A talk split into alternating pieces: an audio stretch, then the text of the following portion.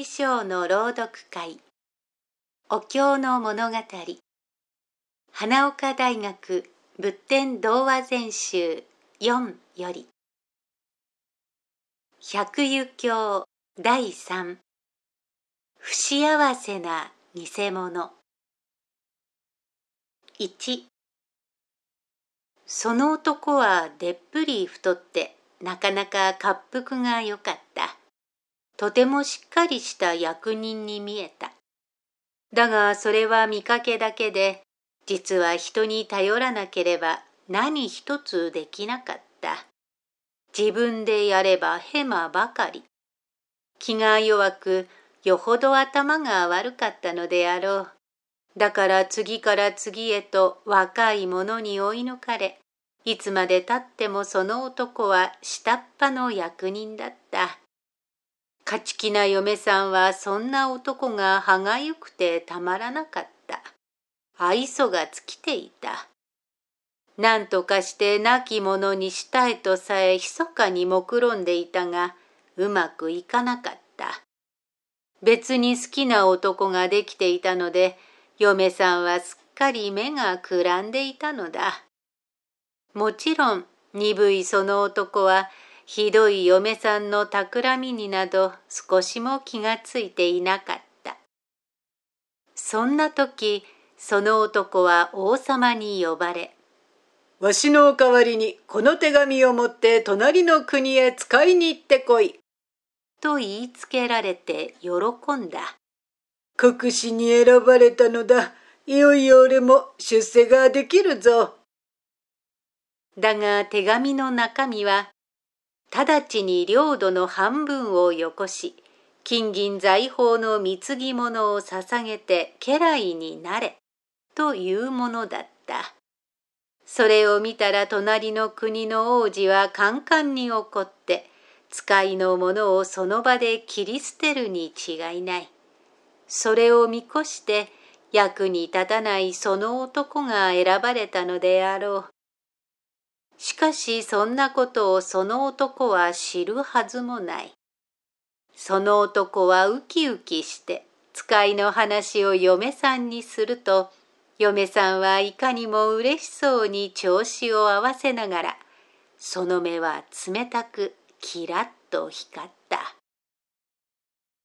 いよいよ出発する朝、嫁さんは小粒の団子の入った袋をその男の前に差し出していった。遠い隣の国への旅で何かと難儀なことと思います。この袋に500個の小粒の団子が詰めてありますから、国境を越えて飢えや疲れを覚えられたら食べてください。きっと元気を取り戻されますから。大嘘だった。団子には一粒でころりと死んでしまうほどの猛毒が入れられていた。一粒で死ぬのにそれを五百個も作って持たせたのはこの機会に間違いなくその男を亡き者にしたいと思ったからだった。ひどい女だ。来ると何をするやらわからない。だが周りの鈍いその男はもちろんそんな恐ろしいことに気づくはずはない。それどころか、いつも優しく気をつけてもらってすまないな。と嫁さんにお礼を言って喜び勇んで旅に出かけていった。2国境には険しい山がそびえていた。うねうねと続く道をたどり、やっと山を越えて隣の国へ入った時には、とっぷり日が暮れてしまっていた。ちょっと先も見えない闇夜だった。仕方がない。林の中で野宿することにしよう。その男は大きな木の下へ寄って荷物を下ろした。するとその時、しんと静かな闇を引き裂くように、狼の鳴き声が聞こえてきた。すぐ近くで虎のうなり声も聞こえてきた。うっかりしているといつ何時襲いかかられるやらわからない木の上で寝ることにしよう。その男は荷物を下へ置いたまま慌てて木の上へよじ登った。ところがその晩遅く500人の盗賊が盗んできたたくさんな宝物を500頭の馬に積みその大きな木の下までやってきて休憩した。盗賊どもはみんな腹を空かせていた。誰かがその男の荷物の中から団子の袋を見つけると、それをご丁寧に500人に一粒ずつ食べさせた。嫁さんの執念のこもった毒団子だ。500人の盗賊どもはたちまち一人残らずころりころりと死んでしまったことは言うまでもない。その男は夜中に下がざわざわするのを知っていたが、そのうちに静かになったので気にも留めず、朝までぐっすり寝込んでいた。朝になって下のひどい様子を見て驚いた。慌てて下へ降りて荷物を見ると団子の袋がなくなっている。盗賊どもはそれを一粒ずつ食べたらしく、口から吐き出すようにして死んでいる。よっぽどきつい毒が混じっていたのに違いない。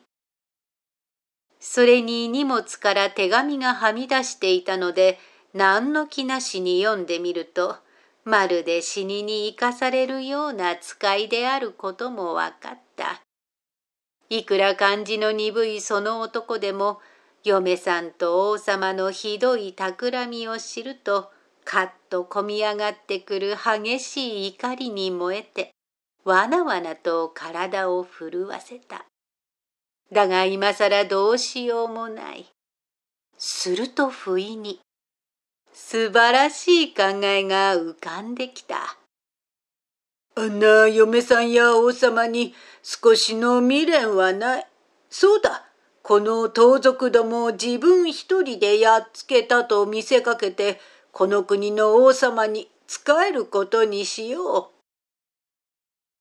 その男は元気よく立ち上がると、一人一人を切り倒したように見せかけるために、死んでいる盗賊どもを一人残らず刀で傷つけていった。そしてたくさんな宝物を積んだ五百頭の馬を引き連れ、意気揚々とその国の都に向かって進んでいった。滑腹があるのでいかにも堂々たる勇者に見えた。しばらく行くと御殿を荒らした盗賊どもを追っかけてきた王様の一行とばったり出くわし、お前は誰か、その馬をどこで手に入れたのか？と尋ねられた。その男は落ち着いて答えた。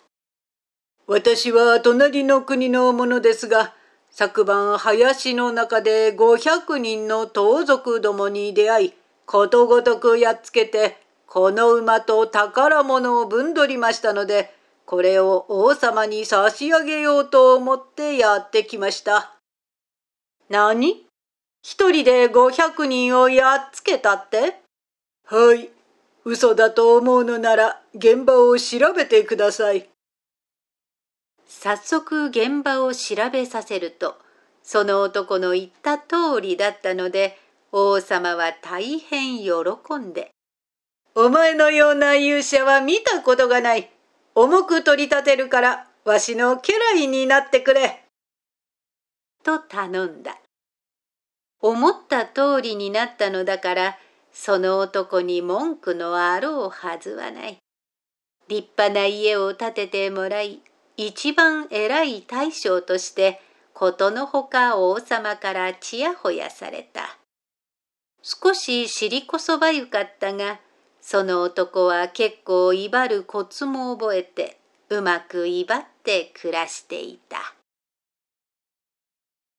3あんまりその男がちやほやされるので、古い家来たちは妬んで王様に不平を訴えた。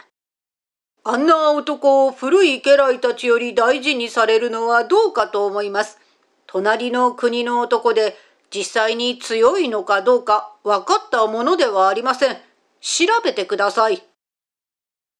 そのことを伝え聞いたその男は内心ビクンとしながらこれは逆に出るに限ると思い直ちに御殿の広場で武術の試合をして優劣を決めようと申し込んだ。自信たっぷりだ。その勢いに飲まれた古い家来たちはそのままシュンと静まってしまった。それは逆に出た辛い針でことなく済んでほっとしたが、それからしばらくたって大変なことが持ち上がってきたのだった。その国の国外れに近い広い野っ原に、ものすごくでっかい一頭のライオンが現れ、旅人を食い殺し、村々を荒らして手のつけようがないというのだ。古い家来たちは集まって、あの男は武勇第一の大将だと自慢しているのだから、こんな時こそ国のためにライオン退治をしてもらおうじゃないか。と決め、そのことを王様に申し上げた。王様もそれはもっともだと考えられ、すぐその男を呼んでその役を言いつけた。その男ははっと顔色を変えたが断るわけにはいかない。胎児どころかそんなライオンに見つかればひとたまりもなくガブッとやられるに決まっている。いよいよ偽物がばれて俺も最後だと思ったがその男はそんな素振りも見せないで引き受けた。長い刀を下げ弓矢を持っていかにも勇者らしく肩を怒らせてその男は一人で広い野っ原へ出かけていった。だが人目がなくなるとにわかに恐ろしさが身に迫り体がわなわなと震えて一歩も前へ出られなかった。するとその時雷のようなうなり声が響いてきたかと思うと真向こうからものすごくでっかいライオンが砂煙を上げて駆け寄ってきたではないか。それを見るとその男は恥も外聞もない。うわと哀れな悲鳴を上げると、そばにあった一本松へ無我夢中で駆け上った。木の下まで来たライオンはその男に飛びつこうとして大口開けて立ち上がる。その男は生きた心地がしない。顔を引きつらせ、怯えきって枝に取りすがろうとしたとき、思わず知らず手にしていた長い刀を下に落としてしまった。するとどうだ？その刀は大口開けて立ち上がっていたライオンの口の中へ突き刺さり、心臓まで貫いてしまったらしい。